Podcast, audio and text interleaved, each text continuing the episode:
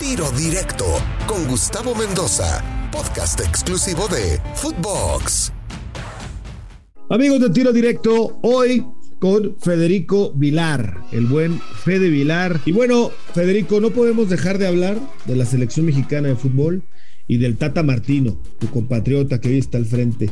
Fíjate que estaba escuchando un fragmento de una entrevista que le hicieron a Gerardo en Paraguay y que le preguntaron dónde había estado hasta ahora más feliz en toda su vida como técnico y dijo que en Paraguay. No me parece que, digo, qué bueno que lo dice y que es sincero, ¿no? Pero no me parece que sea la declaración más afortunada y no sé qué tanto tenga que ver con los últimos episodios, ¿no? Con la selección haber perdido dos torneos contra Estados Unidos, luego la eliminatoria, que ahí está en tercero empatado a mí me parece que es un gran entrenador y que sí habría que darle continuidad incluso a este y el próximo mundial en caso de que vayamos a este para que, para que pueda consolidar un proyecto. ¿A ti qué te parece Gerardo Martín?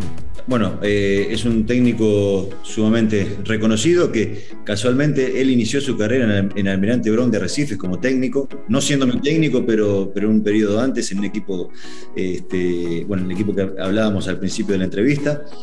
Este, es un técnico que se ha superado notablemente y en el cual creo que sus formas, eh, al momento que llegó al, fútbol mexicano, para mí iban, a, ser favorables eh, por la forma que tiene de, conducir. Este, y, bueno, y me parece que todo el primer, eh, la primera época, digamos, transcurrió de la mejor manera. Obviamente que al llegar la, eliminatoria es el momento de presión, es el momento donde hay que responder. Estos partidos con Estados Unidos de, alguna manera te, marcan, eh, pero bueno, es, un gran entrenador y, está en el camino de, llegar al Mundial, en el cual no tengo dudas que México va a estar. Este, después, en cuanto al funcionamiento y demás, hay cosas positivas de lo que uno ve a la distancia este, y seguramente muchas por corregir. ¿Te gusta Gerardo Martínez. Sí, sí, me gusta, me gusta mucho como técnico. Este, eh, creo que, sus equipos normalmente juegan muy bien, tratan bien la pelota, eh, son equipos ordenados.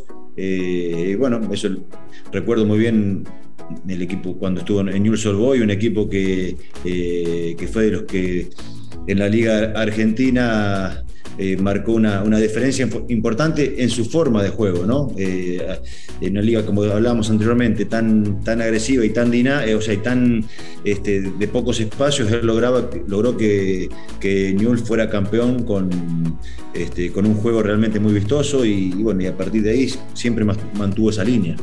Oye, Federico, ¿será también que de pronto los periodistas, la prensa en México somos demasiado exigentes. O sea, yo sé que aquí somos buenos para ponerte arriba en dos segundos, pero te bajamos en dos, ¿no? También somos demasiado extremos.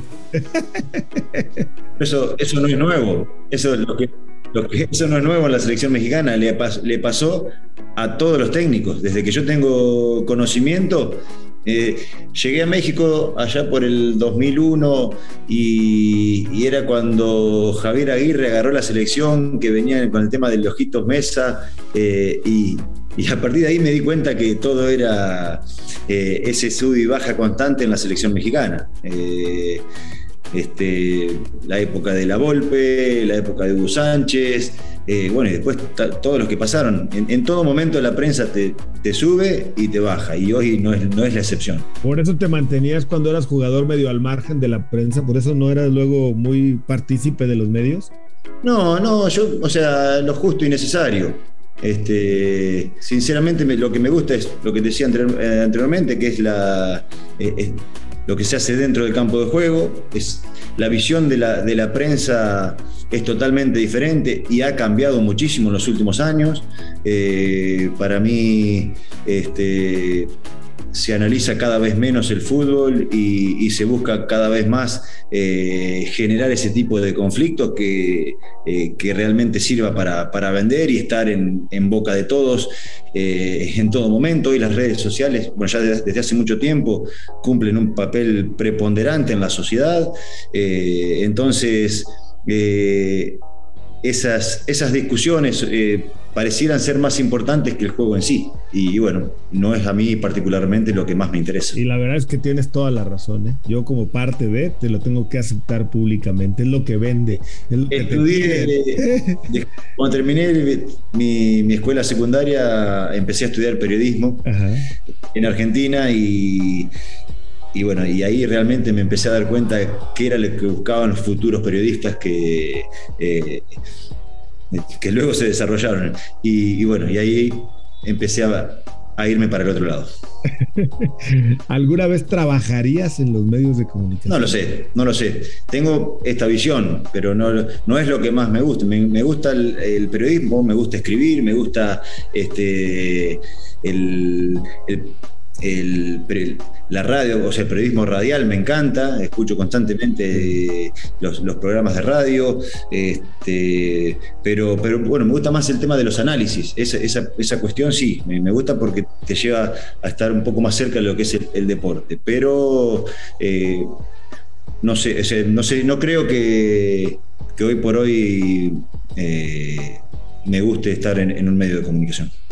Oye, y, esto de que platicamos de los medios de comunicación, que por cierto es una realidad, ¿lo ves como fenómeno solo en México o también, por ejemplo, en Argentina? No, no, es, por lo menos lo que tengo conocimiento en Argentina es exactamente lo mismo o peor.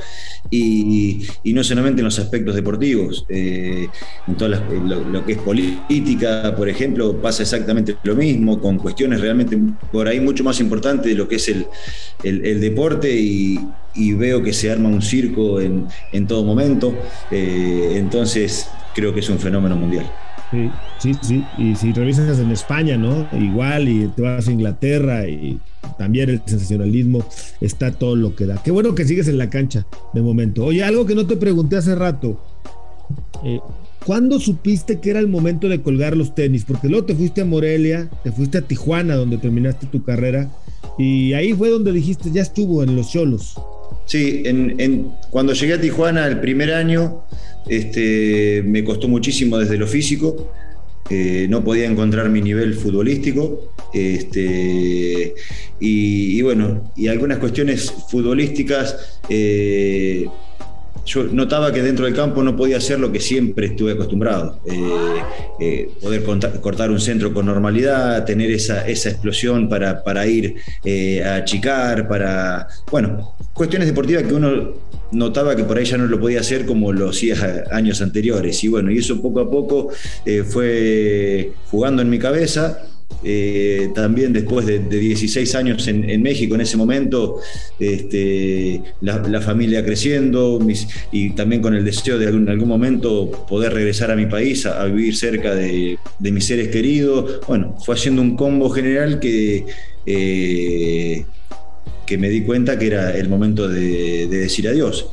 Eh, y en ese sentido estoy convencido de que di todo hasta el final, que no me guardé nada eh, estuve con Miguel Herrera en, esa última etapa eh, y en el último torneo yo ya me quería retirar y él me insistió para que, eh, que me quedara un torneo más y que, revirtiera lo mal que me estaba yendo dentro de la cancha y bueno, y fue así. me aboqué exclusivamente a tratar de, revertirlo, se dio, fue un buen torneo y creí que era el momento justo, el premio justo que necesitaba para mi carrera y, y bueno, me fui con el convencimiento de, haber dejado todo dentro del campo de juego. ¿Te arrepientes de haberte retirado y no haber jugado seis meses, un año más? No, no, no me arrepiento para nada. Este, por esto que te digo, que siento que di todo.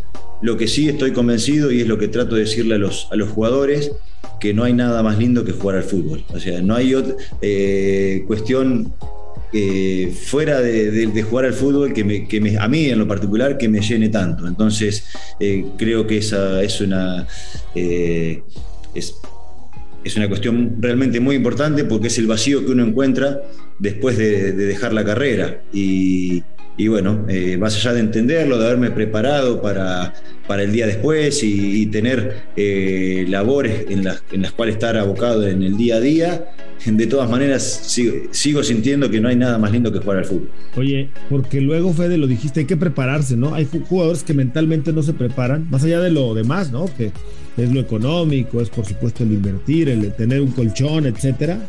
Eh, yo siempre digo que el futbolista vive en una burbuja y cuando revienta, cuando sale de la burbuja, no todos, ¿no? Muchos están preparados. ¿Y ahora qué hago, no? Primero, el salir a la calle y que ya cada vez te reconozcan menos, menos fotos, el salir acá y ya hay menos favores. Y luego, por supuesto, lo profesional. Sí, son, son muchas cosas de esas.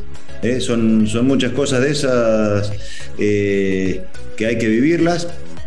Yo siento que me preparé para eso, pero hasta que no las vivís, hasta que no las sentís, este, es realmente muy importante el apoyo de la familia en ese día a día, porque uno está acostumbrado a vivir a mil también, eh, con la exigencia del, día a día del deporte profesional, y de un momento a otro eh, no está más. Eh, esa, exigencia. Entonces te encontrás con un vacío realmente muy, muy importante, pero que hay, que hay que llenarlo de alguna manera. Yo lo llené con el apoyo de mi familia, pero buscando superarme con, con el deporte. Este, realizando proyectos en mi ciudad, con mi club, estando en el día a día, eh, y bueno, de alguna manera te vas reinsertando en, esta forma de vivir. Oye, el torneo que acaba de terminar fue uno de los más bajos por varios factores, ¿no? Obviamente desde la pandemia, las triples fechas FIFA, las reducciones de, presupuestos económicos, hablo de la primera división, pero ¿qué tanto crees que haya influido en la falta de un ascenso y un descenso en el fútbol mexicano? Bueno, eh, yo creo que en la, competitividad es, eh, es, fundamental tener el, ascenso y el descenso. para los que están abajo como para los que están arriba. Es una, eh, una cuestión lógica en la cual se debe de, buscar tener para que haya siempre un, objetivo por cumplir. Y no solamente eso, para que el fútbol funcione. Yo creo que una de las cuestiones que México ha dejado es las participaciones internacionales, que mucho, que mucho se ha hablado de esto también.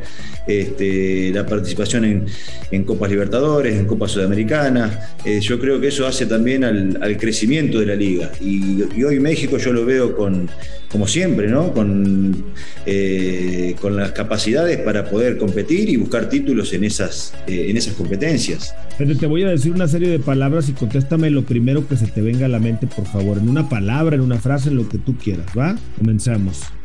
Almirante Brown. Mi debut profesional. Zitácuaro. La, la, llegada a México. Atlante. El club más importante en mi carrera profesional. Mundial de clubes. Eh, un sueño. Atlante campeón. Bueno, un, objetivo eh, cumplido, el, el haber eh, es llegado a lo, máximo en ese momento. Pegaso. Pegaso, el, el, grupo, el grupo Pegaso. ¿El lugar, el centro Pegaso o el grupo Pegaso? Bueno, eh, totalmente agradecidos por la, por la oportunidad que me dieron. Eh, Miguel Herrera. El mejor técnico que tuve. Cruz. Eh, un, gran entrenador con quien forjamos un camino prácticamente juntos, él como técnico y yo como jugador, y con quien lamentablemente no, no tengo una, una, relación actualmente. Retiro. Eh, un, momento crítico. Bueno, el lugar donde, donde pude eh, dar lo, lo, último de, de, mí este, y me pude retirar con un, con un gran nivel. Cancún FC. Eh, el presente, lo más importante porque es el, el día a día, es la, la, vida en sí. Ser entrenador. Bueno, es mi forma de vida actual.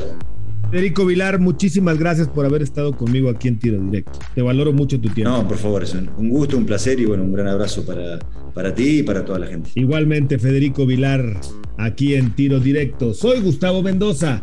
Ahora me escucha, ahora no. Tiro Directo, exclusivo de Footbox.